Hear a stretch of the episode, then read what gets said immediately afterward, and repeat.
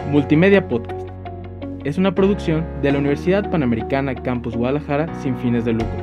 Los comentarios expresados en este programa son responsabilidad de sus conductores. Multimedia Podcast. Estás escuchando Multimedia Podcast. Encuéntranos en Facebook como Multimedia GDL. ¿Listo para sudar la camiseta? El resumen deportivo El debate. y la polémica La tenemos aquí. Arrancamos Deportivo Panamericano. El deporte al alcance de tus manos. Hola a todos, bienvenidos. Somos Cristóbal Casillas y César Serrano. Y bueno, les agradecemos por escucharnos en este nuevo capítulo Deportivo Panamericano. Le mandamos un saludo a Yasmín Arias que nos ayuda con la edición del programa. Hoy hablaremos sobre lo que fue la fecha FIFA para la selección mexicana, un poco de lo que se le vienen a Chivas y Atlas para la Liga MX, lo que fue la Nations League, también pues unas reglas extrañas que quiere poner la FIFA y pues que ya empezaron la postemporada, bueno, los partidos eh, divisionales acá en la MLB. Pero bueno, antes que nada quiero saludar a, a mi compañero, a mi amigo Cristóbal. ¿Cómo andas? Hola César, muy bien. Aquí andamos ya con todo. Un poquito tristes porque mi Atlas perdió, pero con toda la actitud del mundo. México ya cerca de amarrar su boleto al Mundial. La Nations League que dejó ahí pinturitas en cuanto al bar que fallan todos lados. Y la MLB también, hay que mencionarlo. Casi siempre hablamos de fútbol, entonces ahorita que estamos en la etapa importante del béisbol, también hay que mencionarlo. Así es, para, que hay, para todos los que les gusta el béisbol y no solo el fútbol, pues que ya. No ahí- solo de fútbol vive el hombre. Así es.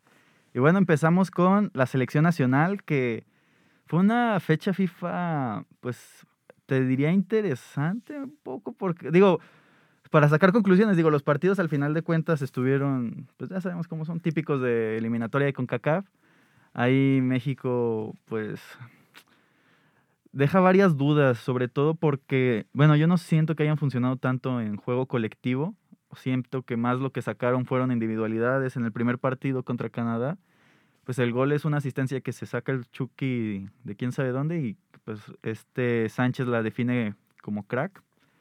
Y luego en los partidos contra Honduras y contra El Salvador, pues también fueron un poco, pues sí, como te digo, individuales. En el del Salvador un gol de eh, tiro de esquina de cabeza y el otro pues es un penal que se saca Raúl Jiménez también lo construye él solito. Y pues sí, contra Honduras te digo una genialidad del Chucky para el tercer gol, este, una serie de rebotes para el primero de Córdoba y también un rebote ahí para Funes Mori. Entonces, como que sí me dejó muchas dudas sobre el funcionamiento colectivo que hubo para la selección mexicana. Mira, contra Canadá dijimos que el funcionamiento colectivo de Canadá había sido mejor que México. Entonces, contra esos rivales que se ponen frente a ti a jugar fútbol, ahí sí exhibieron a México, porque no son rivales que se pongan a dar patadas como en CONCACAF, que no te dejan jugar. Canadá deja jugar, pero sobre todo juega y dominó a México. Yendo partido a partido, en el caso del partido contra Honduras, Honduras se dedicó a pegar, se dedicó a pegar y pues vimos la expulsión de Minor Figueroa, una entrada fuertísima. Lo debieron haber expulsado una antes, eh, una entrada contra el Chaca, pero Honduras se dedicó a pegar y realmente creo que esta Honduras es las ma- la más endeble que he visto en muchísimos procesos eliminatorios. Nada que ver esta Honduras con la que casi nos deja fuera en Brasil 2014. Sí, totalmente diferente. Inclusive ahorita son, si no me equivoco, son últimos Son en. El, en el octagonal. Perdieron contra Jamaica y no me acuerdo contra quién más jugaron en esta fecha FIFA, pero nada bien les está yendo a la selección de Honduras. De hecho, se anunció ayer que creo que es el Bolillo Gómez el que va a ser su técnico a partir de ahora. Órale. Entonces sí, de- algo tiene que hacer Honduras porque está haciendo un, un terrible papel. Pero como dices, de todos modos, eh, Honduras se dedicó mucho a pegar. Ahí entiendo que, que la selección se pudo ver un poco, o sea, el juego pues se vio muy trabado. Pero igual siento que le faltó como esa chispita de Sí. México dominante a- en CONCACAF, ¿no? Es que en cuanto a plantel, México domina, o sea, tiene más calidad que cualquier equipo de CONCACAF por mucho. Quizá en Estados Unidos y Canadá está más pareja la cosa, pero los demás rivales es por mucho.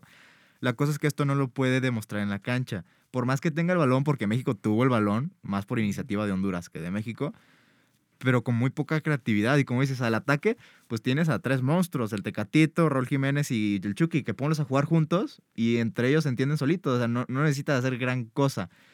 Sí, el juego colectivo de México creo que se ve algo exhibido, pero pues aún así, mira, también lo mencionaba el Piojo Herrera, estos partidos se tienen que ganar. Sí, sí. son eliminatorias y los puntos al final hablan por sí solos, estamos en primer lugar, lo- las formas no gustan, pero es más fácil mejorar las formas teniendo los resultados y la certeza de que se va a ir a Qatar. Ah, totalmente de acuerdo. Digo, prefiero estar hablando Sí. de que México no juega bien pero gana. México no juega ni bien ni gana, entonces. Pero te decía, a mí lo que más me preocupó fue contra El Salvador. Digo, sé que, lo dijimos en el capítulo pasado de que son canchas complicadas, son partidos más complicados de lo que parecen. Pero igual hubo un momento donde México estuvo 11 contra 10 y no pareció. O sea, parecía que el que se había ido- bueno, ya después México también tuvo una expulsión de Néstor Araujo. Pero se veía mejor al Salvador que, que a México en esa, durante ese tramo de partido. Sí, no, y lo, lo decíamos, eh, la cancha más difícil en la CONCACAF, yo creo que sí es el Cuscatlán. Porque lo decían los salvadoreños, César. El Salvador no va al Mundial, pero a México le gana.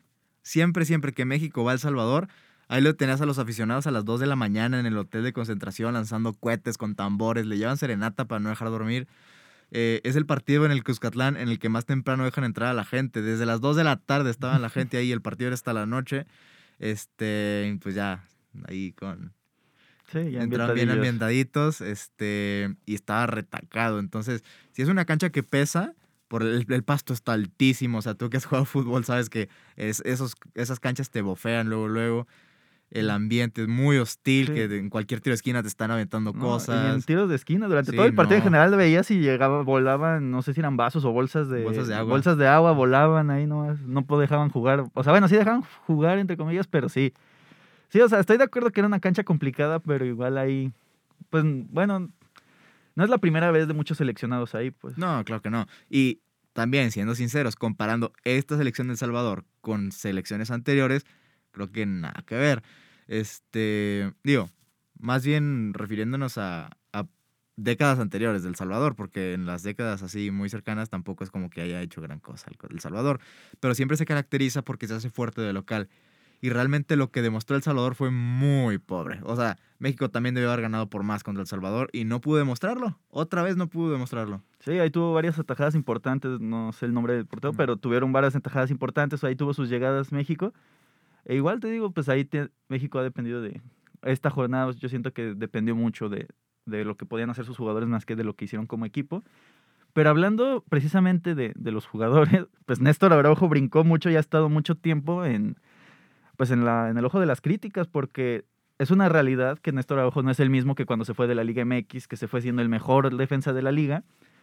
Y ahora estando en el Celta, uno esperaría que mejoró, pero con él parece que ha pasado al revés. O sea, los partidos que ha demostrado en- eh, con la selección, pues muy pobres, han sido ah, pues demasiado malos. Eh, ahora contra, contra Honduras, el, digo, contra, contra Canadá, él es el que pierde un poco ahí la noción de lo que está pasando. A él se le escapa Osorio y pues ni se diga la, lo que hizo contra El Salvador que tienes 11 contra 10, vas ganando el partido y cometes dos amarillas, a mí se me hace la segunda todavía más infantil que la primera, y te haces expulsar así sin razón. Sí, Araujo, ojo, cuando juega en España es un gran central. Velo jugar en el Celta y es titularazo y juega muy bien. Como que en el vuelo de camino a México me lo cambian, siempre. Porque en todos los partidos, bueno, en los últimos partidos de México se le ha visto muy desconcentrado. Como tú dices, regaló la expulsión. Ahorita no pasa nada porque fue contra El Salvador. El Salvador estaba jugando con uno menos, ya tenía la ventaja. México hace esto en un partido más fuerte, más bravo. Araujo, ponte las pilas. Pero ahí también está la cuestión de que si es el central de confianza del Tata, porque es, el que pone, pues se pierde el, partido que visitan en, contra Estados Unidos en Cincinnati. Entonces, Sí. a final de cuentas, su expulsión de todos nos perjudica, a lo mejor no en ese partido, pero perjudica a lo que viene. a lo que viene. Y también, bueno, veremos qué es lo que hace el Tata porque la defensa central no deja de dar más y más y más dudas siempre. Cada partido que pasa hay más dudas en la central. Sí, concuerdo. Y de hecho muchos critican y dices, "Pu- pues este Johan, ahí está, lo tienen en la banca, lo tienen sentado, estoy de acuerdo que no está jugando en el Genoa, ya hablaron con, él, de hecho en una entrevista dijo que pues, se le cuesta también por temas de idioma, pero pues no podemos negar que Johan lo hizo demasiado bien en, en los Olímpicos y se entiende mucho con, con el cachorro Montes, entonces yo me pregunto por qué no estos partidos, porque a lo mejor no en El Salvador, en el Cuscutlán, en el Cuscutlán, Cuscatlán. Cuscatlán, eh, perdón. A lo mejor no en ese partido, pero a en contra Honduras de local pudiste calarlos, saber qué tal funcionaban ya en selección mayor. Sí, no, Y se dijo mucho en el verano, César. Cuando se dividieron en dos selecciones, Copa Oro y Juegos Olímpicos, en la Copa Oro, la posición que más dudas dejó fue la defensa central, con Néstor Araujo y Carlos Salcedo. Y en los Olímpicos fue de sobresalir. Había muchísimas dudas antes de los Olímpicos de si la defensa iba a funcionar. Y creo que funcionaron a la perfección.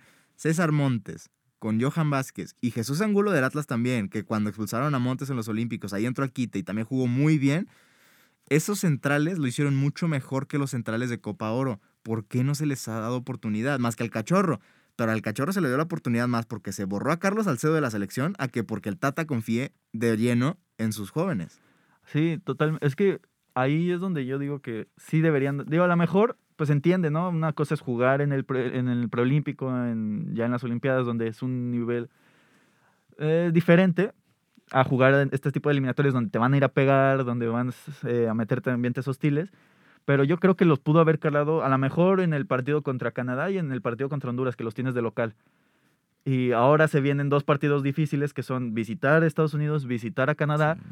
Entonces, y bueno, bueno, tienes ahí el amistoso contra Ecuador al principio de, de fecha FIFA, entonces a lo mejor ahí podría ser, a mí me gustaría que ahí hiciera la prueba, pero pues No, no lo van a prestar porque contra, Ecuador eh, mencionaban no es fecha FIFA y no van a prestar a ninguna Europa, va a ser con pura Liga MX, entonces a ver ahí que se inventa Tata. Pero como dices, las visitas que se vienen son bravísimas en noviembre. Cincinnati contra Estados Unidos y visitar Edmonton contra Canadá.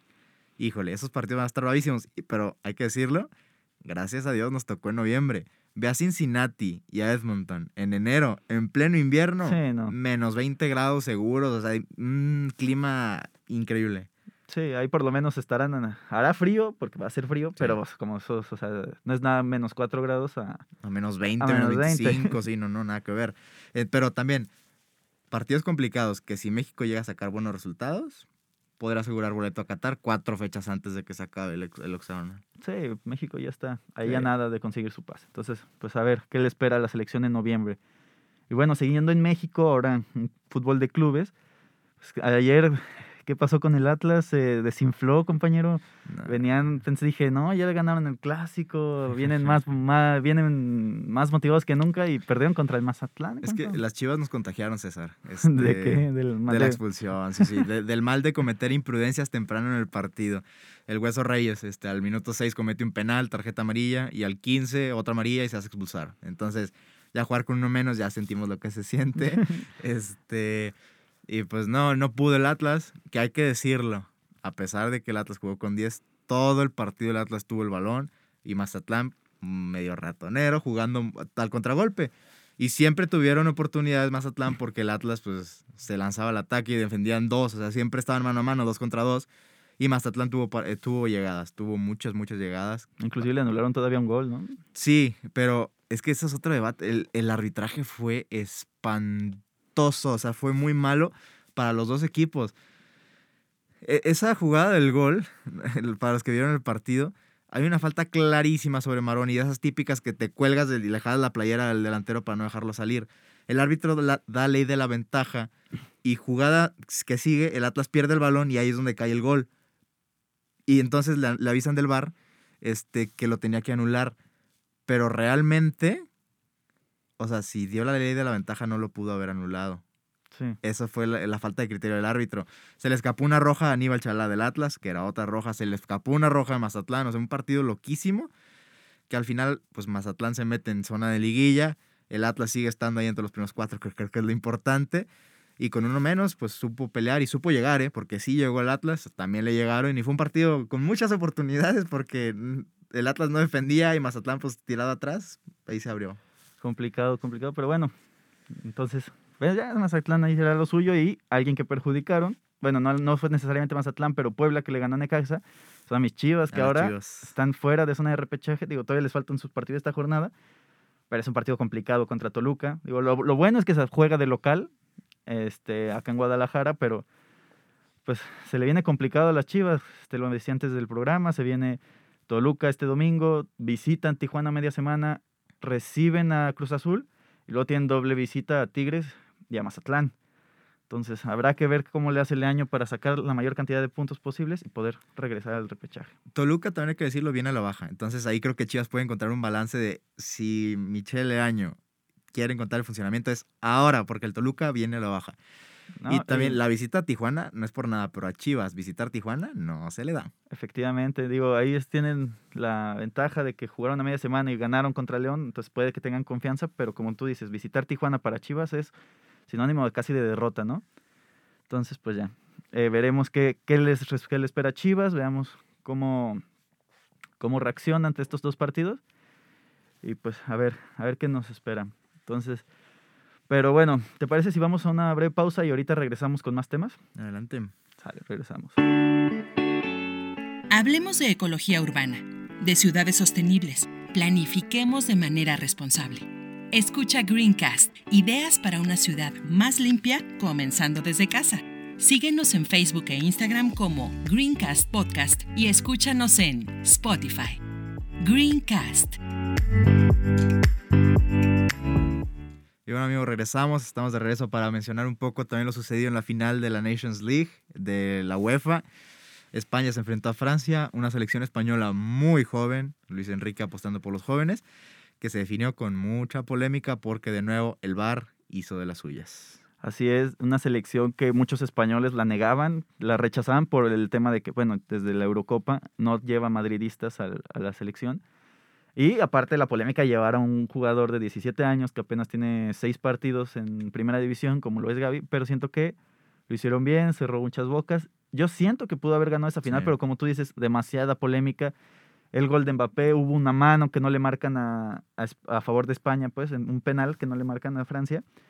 Este, entonces, pues por ahí siento que España pudo merecer más, mucha, hubo mucha polémica. El ya con este nos dimos cuenta que el VAR y arbitrajes malos hay en todo el mundo, hasta en partidos de primera categoría. Y, pero yo creo que España puede, puede estar, tiene, tiene esperanza, ¿no? Su, selección, algo demostrado desde la Eurocopa hasta ahora, que puede hacer bien las cosas, puede hacer cosas interesantes. Y pues ah, te digo, a ver qué, qué- también a ver qué, qué pasa con España. Francia, eh, pues sigue siendo la selección poderosa, pero sí tiene que mejorar porque esta final la ganó, digo, gracias al, al arbitraje un poco. Si mencionabas de la selección mexicana que hace falta juego en conjunto, creo que la selección francesa también, porque define los partidos por individualidades. El gol de Benzema Ah, es sí. una joya de gol, que España no pudo hacer nada, pero es más individualidad que juego colectivo de Francia. Pero qué joya se aventó Benzema. Sí, pues no se la dejan a Benzema fuera del área, y le tira y al ángulo. Entonces, pues, como tú dices, más individualidad y ya el tío del gol, que es un claro fuera de lugar, que al final es una explicación muy tonta, si me lo preguntas. La del árbitro de, ah, pues es que no fue fuera de lugar porque Eric García la rosa cuando se barre. Y dices, brother, Eric García es el defensa, no sabe si está en fuera de lugar o no, no está con- seguro. pues, obviamente tiene que hacer por el balón.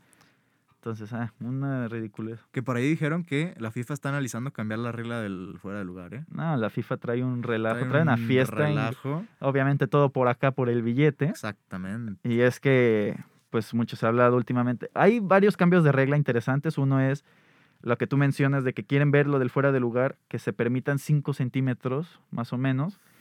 A partir, yo digo que ah, es que hay, hay, hay ju- jugadas de fuera de lugar que sí las ves y dices, bueno, a lo mejor está adelantado una uña, un dedo. Hay veces que han marcado en la Premier fuera de lugar por un jugador que la está pidiendo, se está extendiendo el brazo para pedirla, pero la marcan. Pero igual, este, están haciendo reglas curiosas, ¿no? Esos 5 centímetros, ya establecerlos, Exactamente. no se me hace... Imagínate al juez de línea midiendo los 5 centímetros. ¿Cómo le va a hacer para marcarlos fuera de lugar? Sí, no, el juego de línea va a ser un adorno No, a pues partir de ahora. O sea, él solo va a marcar los que son clarísimos de que dos metros adelante, ¿no? Es un es una regla que digo, yo más bien preferiría que se hiciera un criterio así de que no, pues mira, si la está dependiendo del gesto del jugador, o sea, si estás pidiendo el balón no estás sacando ventaja, pero también ponerte 5 centímetros adelante del de- del fuera de lugar, pues sí ya es una maña bastante, pues ya una gran desventaja también hay para los defensas. Y si ahorita no hay criterios, ¿cómo vas a establecer criterios cuando esos 5 centímetros? O sea, ¿cómo vas a establecer un criterio, un criterio claro de esos 5 centímetros? La verdad es que relajo total. Eso, ojalá y no, ojalá y no se dé, ¿eh? Ojalá, ojalá, Ojalá y no lo aprueben. No, es que la FIFA tío, ah, tiene unas reglas. También ya ves que mucho tiempo se quiso manejar dos tiempos de 30 minutos Sí. en vez de 45. No, este, te digo, traen su, su, su fiesta de que sabe que lo quieren hacer que más americano, yo siento, o sea, más, más como el básquetbol, más como el, el americano, el fútbol americano. Entonces, como que no, no me agrada mucho esto que quieren hacer. te digo, el fuera de lugar, digo, al final de cuentas va a pasar lo mismo cuando se pongan los 5 centímetros. O sea, va a estar alguien 5 centímetros adelantado y va a extender la mano y los van a seguir marcando el fuera de lugar. Entonces, yo siento que más bien, más bien, más, más bien, ahí es establecer los criterios de cómo marcarlos. Exactamente, pero veremos, ojalá, ojalá y no se apruebe. Pero otro tema que dio mucho de qué hablar es que Jan Infantino, nuestro genial presidente de la FIFA, quiere hacer los mundiales cada dos años, César. Navidad hay una al año, no tres al año. Sí, no, no porque una fecha sea buena, la quieres repetir todos los años, todos los días, ¿no? Eh, y su excusa es bastante tonta, dices, el Super Bowl es cada año, porque no el Mundial cada dos años? Y, y no, o sea, es- para eso tiene, o sea, yo el Super Bowl lo comparo más con la Champions, y es lo que muchos Exacto. decíamos, o sea, está bien, la Champions es, es una liga de clubes, hay, hay nac- local, por así decirlo, porque pues, Europa es, bueno, sabemos. Entonces, ahí como que hacer un mundial cada dos años, para empezar, es apretar aún más los calendarios. Que de por sí los jugadores de, Courtois se quejó también en las recientes semanas de, de la carga que reciben. Ahí está el debate de si se tienen que quejar o no por los salarios que ganan, pero igual, un mundial cada dos años implica eh, acortar calendarios, quitarte varias competencias, por ejemplo, la Copa Oro es cada dos años, quitarte competencias este, de confederación, reorganizar todo. Y la verdad yo siento que un mundial cada dos años le quita un poco de espectáculo. Exactamente. En vez de que la Copa Oro aprendiera del Mundial y se hiciera cada cuatro años, no, el Mundial tiene que aprender de la Copa Oro y cada dos años. No, la verdad que no. Y lo mencionábamos cuando salió todo el tema de la, ay, de la, de la Copa que quería hacer Florentino, la Superliga. Ajá. Decíamos, tener estos grandes partidos de potencia contra potencia todas las semanas hace que se le quite lo especial. Porque en Champions los- estos partidos se dan ya en, pues una vez al año puedes ver un Real Madrid-Chelsea en semifinal de Champions. Tenerlos todas las semanas le quita algo especial. Lo mismo pasa con el Mundial. Tener cada dos años el Mundial le va a quitar lo especial, ya no es ese sabor. Además, ¿qué países tienen la infraestructura como para en dos años estar listo para organizar un Mundial? O sea, si de por sí, desde dos ciclos antes, se anuncia quién va a ser el, organizador y tiene todo ese tiempo para prepararse, remodelar estadios, aeropuertos y todo esto, ahora réstale el tiempo de preparación. ¿Qué, ¿Qué países tienen la infraestructura para organizar mundiales así? Estados Unidos y párale de contar. Sí, así de rápido, Estados Unidos es el único, pues, pues, sabemos toda su infraestructura que tiene. Pero bueno, y a, a lo mejor se harían más mundiales en Qatar, en ah, Emiratos Árabes, esos tipos de lugares que pues con un capital increíble. Pero es que aparte, deja, o sea, es la preparación. Como ya dijimos también, los calendarios. Este, también los jugadores, digo, hay veces que uno diría, ah, hubiera estado chido que el mundial hubiera sido este año para que tal jugador hubiera llegado en su mejor momento. Pero también les quita a los jugadores precisamente eso. O sea, dices, uno como jugador diría, "Ah, pues tengo otra chance en dos años, este, pues puedo aflojarle un poquito acá.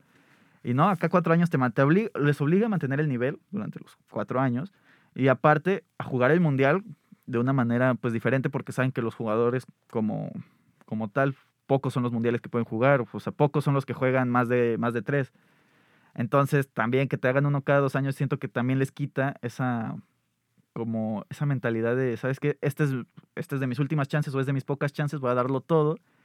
Y, por la selección. Y es también por eso que luego hay partidos tan, tan interesantes y por eso también, o sea, eh, te digo, es la belleza de- del mundial. Cada cuatro años, la espera, los jugadores, la preparación de los jugadores, que los jugadores aprecian esa oportunidad porque precisamente tienen pocas en la vida. Y siento que hacerlo cada dos años es hacerlo muy, quitarle la chispa, ¿sabes? Sí, no sé, que se le quitaría la chispa por completo.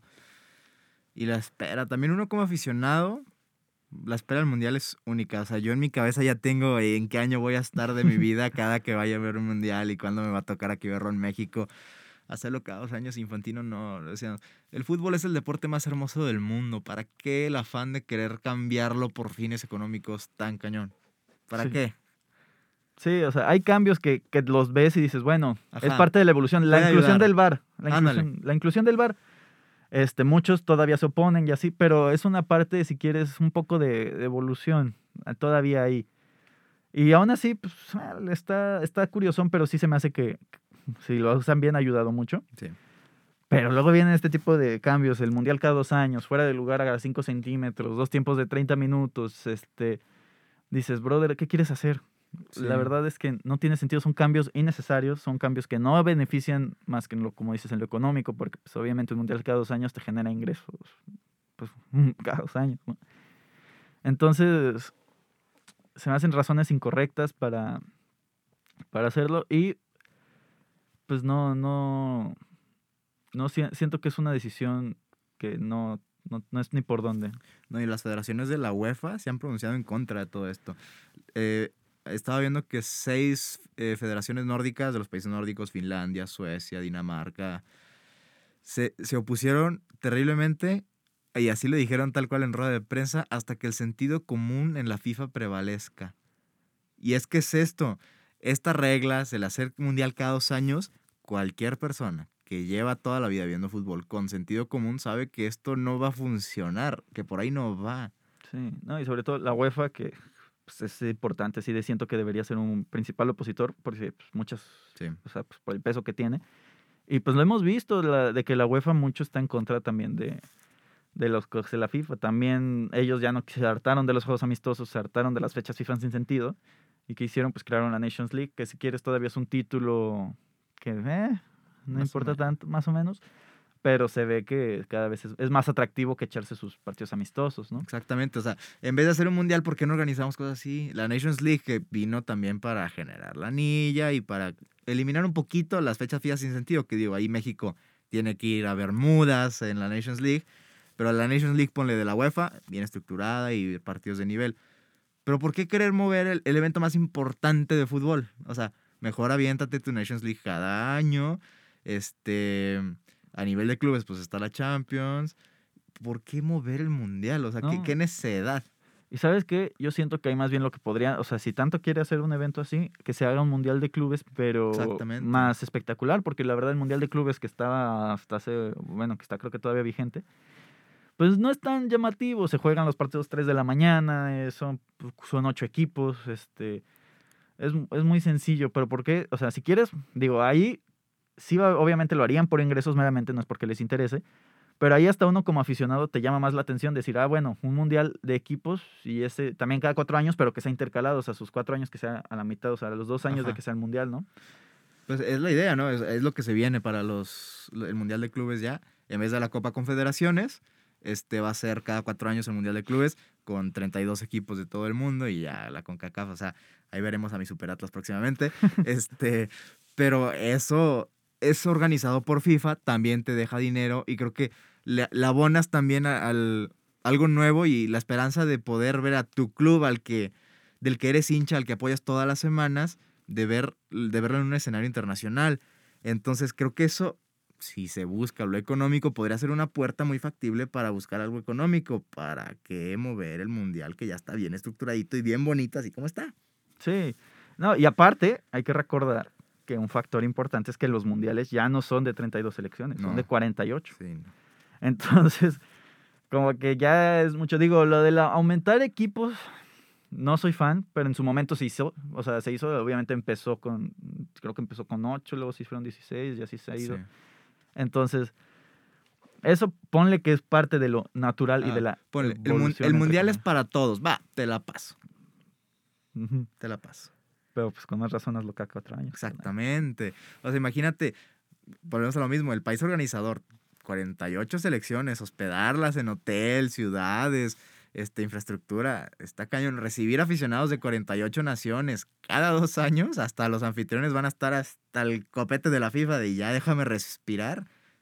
Sí. Es que, no, te digo, no me agrada tanto ni el... Siento que 32 selecciones se me hace una, una cantidad justa y necesaria y bien del Mundial. Eh, cada cuatro años se me hace más que perfecto. Pero bueno, esperemos que, que las oposiciones, porque muchas, muchas confederaciones se van a oponer. A lo mejor, tristemente, yo creo que CONCACAF no va a ser una de ellas porque pues, CONCACAF siempre busca más el dinero. Pero esperemos que hay UEFA, a lo mejor con MEBOL, que son confederaciones de mucho peso, pues puedan hacer ahí la luchita para que esto se erradique, ¿no? Sí, lamentablemente, pues las confederaciones más pequeñas o que pues, son las que más buscan lo económico, entonces no dudemos que Oceanía, África y CONCACAF se puedan poner a favor. Pero bueno, César, ya para cerrar, lo prometido es deuda. Mucho fútbol por hoy. ahora vamos al béisbol, porque estamos ahora sí en la serie de campeonato de la liga.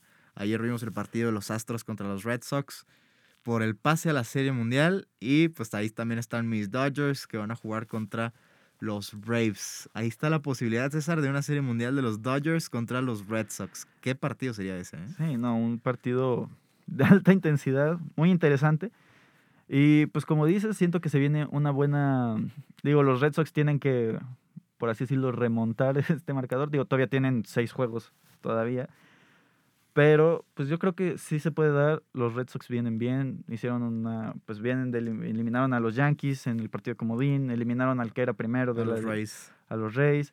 Dodgers viene igual, entonces sí veo muy factible que se pueda dar. Digo, a lo mejor alguien que sea más conocedor que yo del béisbol lo hará, pero esperemos que se dé. Y ahí está el orgullo mexa. Julio Urias, este pitcher de los Dodgers también, que fue relegado, no va a empezar la serie este, contra los Braves, pero co- conectando hit y ayudando a su equipo, porque vinieron de atrás los Dodgers en la serie pasada. Entonces ahí está, orgullo mexa que le dio el título a los Dodgers con su lanzamiento la temporada pasada y pues esta temporada también. Así es, entonces pues veremos qué le, qué le espera a nuestro paisano y qué pasa con estos, esta postemporada. Pero bueno, hemos llegado al final de este episodio. Muchas gracias por escucharnos. Le damos gracias a Yasmín Arias que nos ayudó con la edición del programa.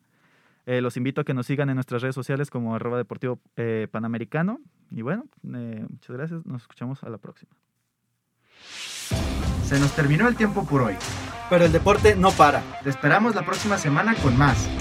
Deportivo Panamericano. Estás escuchando Multimedia Podcast. Encuéntranos en Facebook como Multimedia GDL.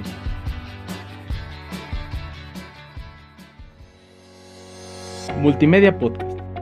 Es una producción de la Universidad Panamericana Campus Guadalajara sin fines de lucro. Los comentarios expresados en este programa son responsabilidad de sus conductores. Multimedia Podcast.